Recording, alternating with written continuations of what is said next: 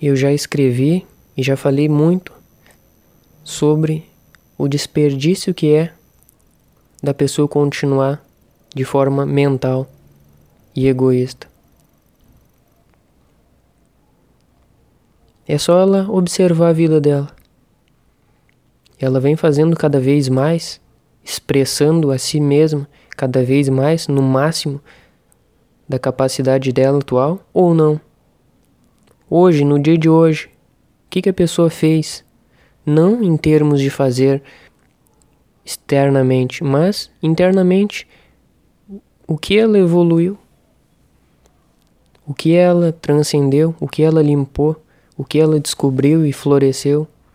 Não pensando em criar um mundo melhor ou ser uma pessoa que se encaixe melhor na sociedade de forma boa, positiva, não assim, mas de uma forma verdadeira, autêntica, como uma criança que a cada dia que cresce descobre uma coisa nova e descobre com alegria, com entusiasmo, com, com amor. O que a pessoa fez hoje, com toda essa energia que ela poderia estar usando para esse tipo de evolução, para esse tipo de crescimento e expansão. Infelizmente, a pessoa que continuou dentro do ego perdeu toda essa energia.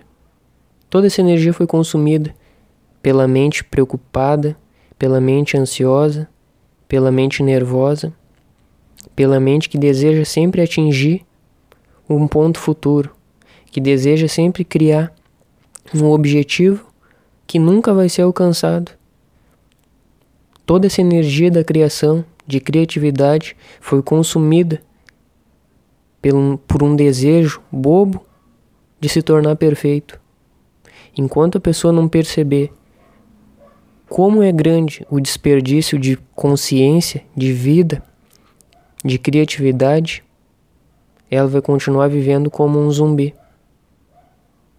Ela é o próprio vampiro, ela mesma se suga a própria energia Toda energia é drenada por toda a ilusão que ela vem sustentando e alimentando dia após dia.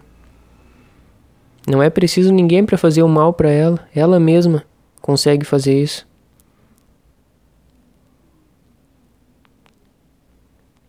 Ela é o céu e o inferno ao mesmo tempo. Muito mais inferno do que o céu. Tudo por sustentar, alimentar e continuar se afundando dentro do ego. Toda energia criativa que era para fazer com que ela florescesse e descobrisse cada vez mais da consciência está sendo drenada e sugada por toda essa ilusão e distorção que existe dentro dela.